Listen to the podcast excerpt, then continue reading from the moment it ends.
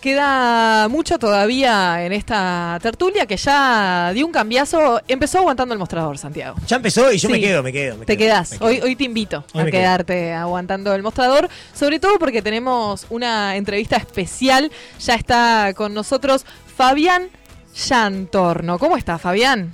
¿Qué tal? ¿Cómo andan? Muy bien. ¿Y vos? Todo bien, todo bien. ¿Cómo te estás sintiendo en estos días? Ya dando un paso al costado de la actividad futbolística. Sí, la verdad, este, nada, vos sabés que, vos sabés que este, un par de veces sentí algún dolorcito que siento siempre y de, y- de repente decía, está, igual no tengo que, no juego más, ya está, o sea, mañana no tengo que entrenar, no tengo que hacer nada, no importa. Este, tuve un par de sentimientos de eso que está, está- de última tuvo bueno.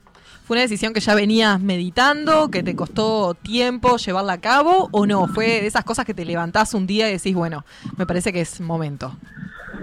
Eh, bueno, más o menos, lo, ven- lo venía, este, la verdad que lo venía pensando y lo había consultado, no, pero lo había charlado con, mi señora y con, con mis viejos también, este, un poco ahí, pero bueno, no quería, no quería tomar ninguna decisión antes de terminar el campeonato, este, y bueno, la verdad que este, me fui decidiendo a, a tomar la decisión y después hablé con un amigo este, del fútbol y de la vida que me ayudó a tomarla y bueno, ya, ya al terminar el partido dije, está, este, hasta acá llegué, no, no, no encontraba mejor manera de, de, de retirarme, digamos, dejando al equipo en primera división, don- donde se merecía estar, eh, Sudamérica, así que este, ahí fue donde terminé de tomar la decisión, digamos.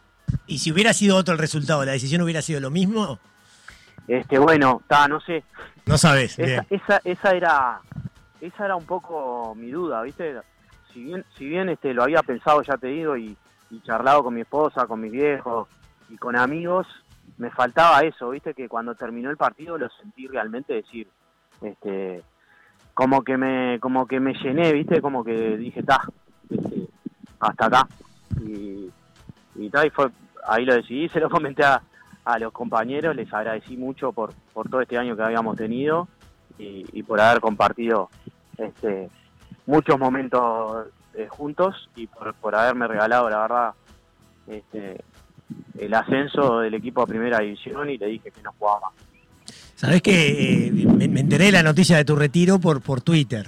Y fueron, fueron do- dos reacciones las que yo tuve cuando vi la foto tuya con la copa y eso y se retira Sí. y no sé qué. Fueron Sí. dos reacciones. La primera es, ya se retira el pechuga, pero ¿por qué se retira? Entonces agarré y, y me fijé a ver cuántos Claro. años tenías. Dije, no, pero tiene 38, está bien. Claro. O sea, pensé que era bastante más joven. Y, y bueno, me hiciste sentir viejo a mí también, porque si él tiene 38, yo estoy Sí, teniendo. El, tiempo pasa para todos. Ah, exacto, exactamente. Y, y la otra cosa que se me ocurrió es, Mm. bueno, ahora que subieron, capaz que, ¿por qué no tiene un año más y juega en primera división el último año? ¿Se te cruzó eso por la cabeza también?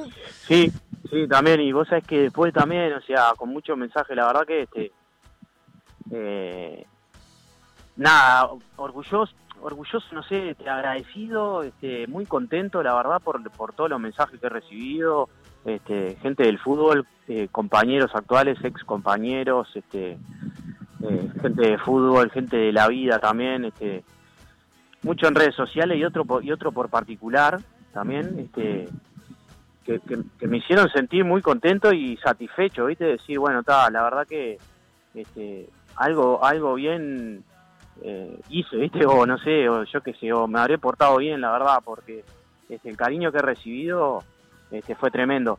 Y ahí lo que te decía, que ahí este, un par me dijeron, vos, pero aguantá y jugás un partido y te retirás en primera y no sé qué, ta, y me hicieron dudar. Y después, este, pensando bien, este, eh, jugar en primera también requiere otro de otro profesionalismo, digamos, otro otro tipo de entrenamiento. Este, y bueno, y la verdad que ahora ahora que pasó todo, aprovecho a decirlo y ta, la verdad que venía arrastrando dolores eh, de, de- de lesiones pasadas que este, ya se me hacía medio como insoportable.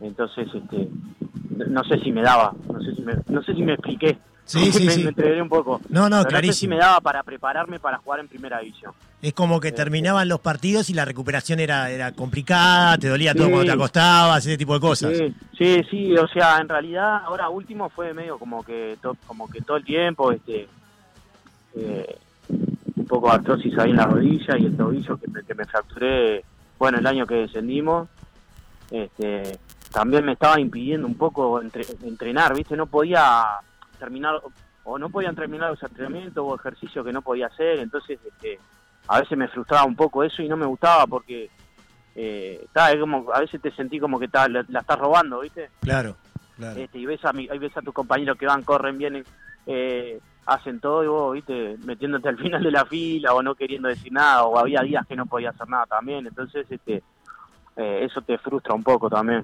Claro. Eh, y, y- y contame, fue una carrera larga, porque te retirás con 38 años, empezaste en, en Bellavista, que fue eh, el club con el, con el que debutaste en primera división, pero terminaste jugando al final de tu carrera muchos años en Sudamérica. ¿Qué, qué termina significando Sudamérica para vos?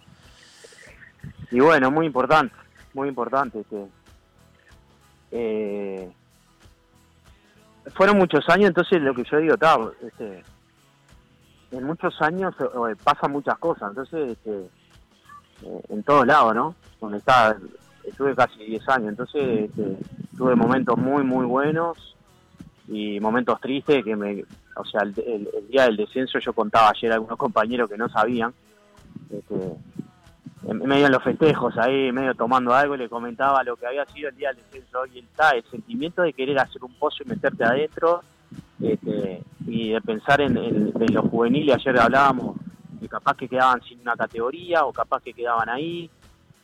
Este, muchas cosas que pensaba en ese momento y, y- y la tristeza de la gente, ¿eh? como la, como la alegría hoy, este, a veces uno no se da cuenta que, que hay mucha gente que, o sea, que el, que el estado de ánimo depende del partido que vos jugás el, el- el domingo de tarde, ¿viste? Entonces, el tema del descenso para mucha gente era como, ¿viste?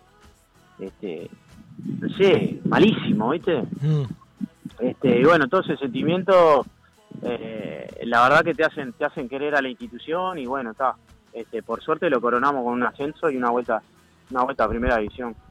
Fabián, ya cuando, cuando tenías esto en la cabeza, tras las lesiones que comentabas, eh, ¿ya había alguna hipótesis o algo en, en tus planes para hacer luego de, de retirarte?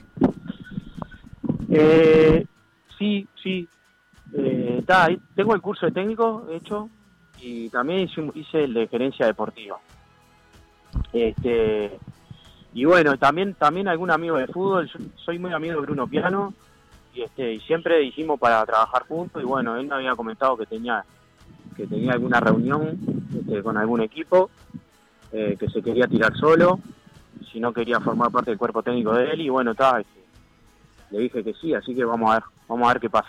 Bueno, bárbaro. Yo tengo dos preguntas más para, para hacerte. La primera es futbolística, porque vos empezaste siendo eh, un enganche, ¿está bien? Sí. Un enganche, un jugador Sí. nítidamente de ofensiva. Habilidoso, chiquito, con llegada al área. Este, y después, después fuiste cambiando y terminaste no siendo un raspador, porque las condiciones siempre las tuviste, pero jugando en otra posición. ¿Cómo, cómo fue esa adaptación? ¿Cómo, ¿Cómo lo fuiste sintiendo a lo largo de tu carrera eso? Bueno, este, mirá, en realidad sí, sí, empecé tipo de engancho, volante por afuera cuando recién se empezaba a jugar 4-4-2. Ahí está, sí. Este, jugaba tipo volante, viste, viste que el fútbol va, va evolucionando y este y el enganche media punta pasó a jugar por afuera, ¿te acordás? De acuerdo. En 2000 por ahí. Sí. Este, entonces ta, empecé, a, empecé a jugar por afuera en el 4-4-2, este, en Bellavista y eso. Y después, eh, Beethoven Javier jugaba 4-3-3, me acuerdo, en Miramar, en el año 2006 por ahí. Y ahí empecé a jugar de 8.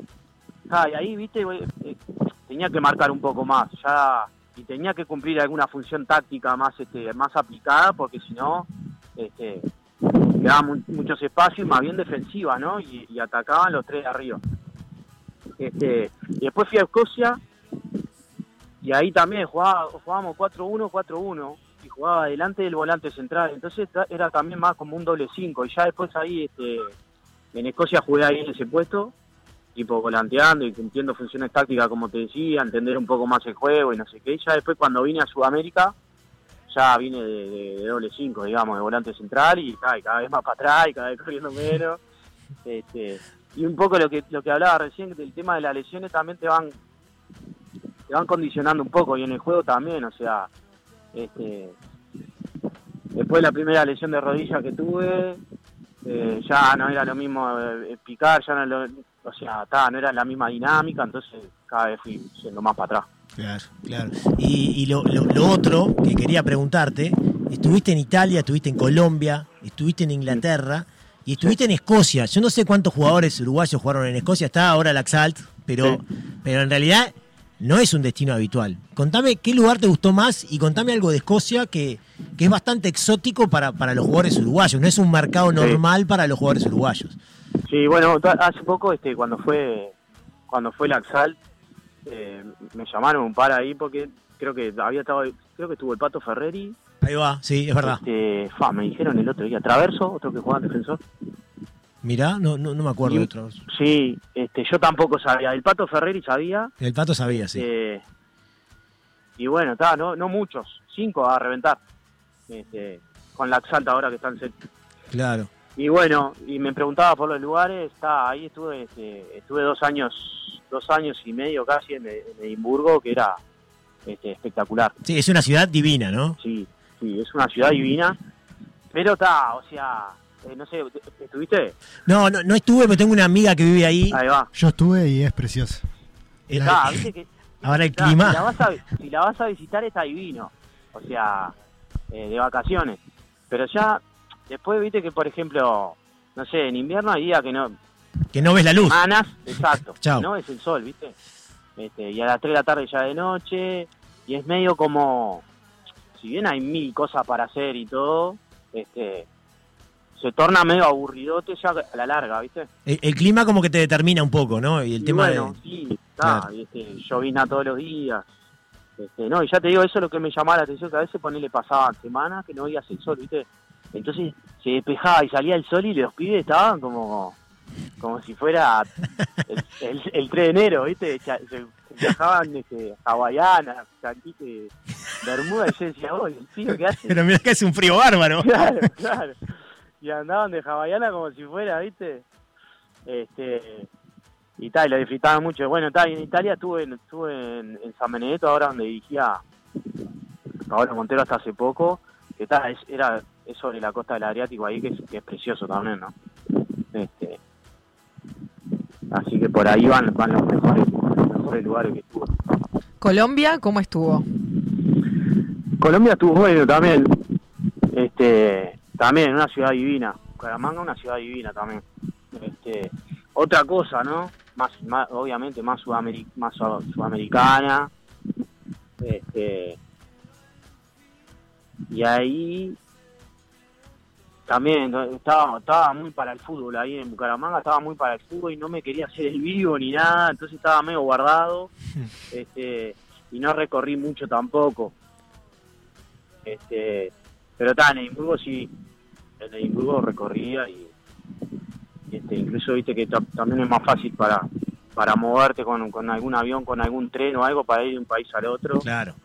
Este, en ese momento estaba Nacho González, jugaba en Newcastle y lo iba a visitar, que era un tren de 30 minutos. Este, y cosas así que te movía este, mucho mucho más fácil, me parece. Eh, la, la última de mi parte, eh, Pechúa, eh, Mm. recién me, me, me- me- me hizo acordar nuestro productor eh, Sebastián Moreira que a vos Sí. te hizo debutar allá por el año 99-2000 eh, el Checho Batista, ¿esto es así?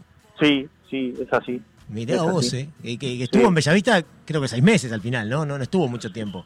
No, estuvo, estuvo un año, a ver, menos, menos de un año me parece, porque fue el año que jugamos la Libertadores. Ahí va. Y bueno, después que quedamos afuera de la Libertadores, este, eh, creo que está unos partidos más y después se va, que, que viene el azarte. Claro. Este, Claro. Creo que ahora sí, ahora que me decís, sí, no terminó a cumplir el año. Sí. Y, y Sí. desde ese 99 para acá, Mm. en 2021 con el final de la carrera, si tuvieras que elegir un momento de tu carrera, ¿cuál elegirías? Ese momento que vos decís, pa, ese momento más pleno, en el que yo me sentía mejor, en el que... El de ayer. El de ayer. El, del otro día.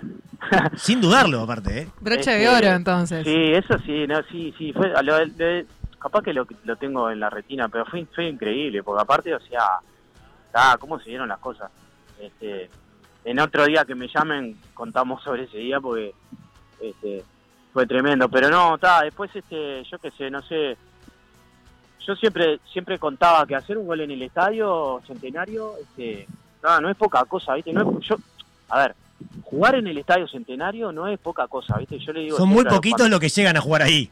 y bueno, no sé si, no sé, pero digo, está, yo siempre que vamos le digo a, lo- a, lo- a, lo- a mi compañero, estamos jugando en un, en, un, en un monumento del fútbol mundial, o sea, este, y siempre me, me, me enorgullecí de hablar del Estadio Centenario y de la selección y de los logros y todo cuando, cuando vas afuera. Entonces, este, hay que disfrutarlo y reconocerlo y este y bueno, está, entonces hacer un gol contra Peñarol en el Estadio Centenario fue un momento muy importante en mi carrera, este, sin duda. Después, estoy hablando ahora, pensando en voz alta en realidad, Nada, cuando me puse la camiseta de Uruguay también. ¿Y eso este, cuándo en una fue? sub-20, En una sub-20, bien. Sí, este, también me acuerdo, eso eso también le contaba a mis amigos que estaban, nos estábamos cambiando, me la pongo, me pongo, me visto, yo estaba en el banco, me visto para estar en el banco, no sé qué, en el campus de Maldonado fue, vestuarios viejos, este, me miro al espejo así, me veo con la camiseta Uruguay, viste, y digo, pa, no, pará, pará, entonces me saco de nuevo la ropa y me la cambio pensando, viste, tipo, pa, vos, me, estoy representando al país, este, o, yo- yo que sé, me estoy poniendo esta camiseta, este, y ta, eso lo, lo disfruté y lo valoro mucho también. Preciosa carrera, Fabián. Te agradecemos muchísimo por tu tiempo hoy en Por Decir Fútbol y bueno, lo mejor para lo que se viene, para lo que se viene ahora, en, en esta nueva etapa de tu vida, que aparte te queda muchísimo. Así que lo mejor, los mejores deseos de parte de todo el equipo.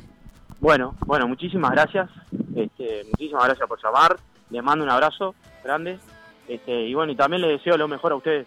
Un abrazo que grande, Pechuga. rompiéndola. Vamos Dale, arriba, un muchas abrazo gracias. grande. Vamos Chau, chau. arriba.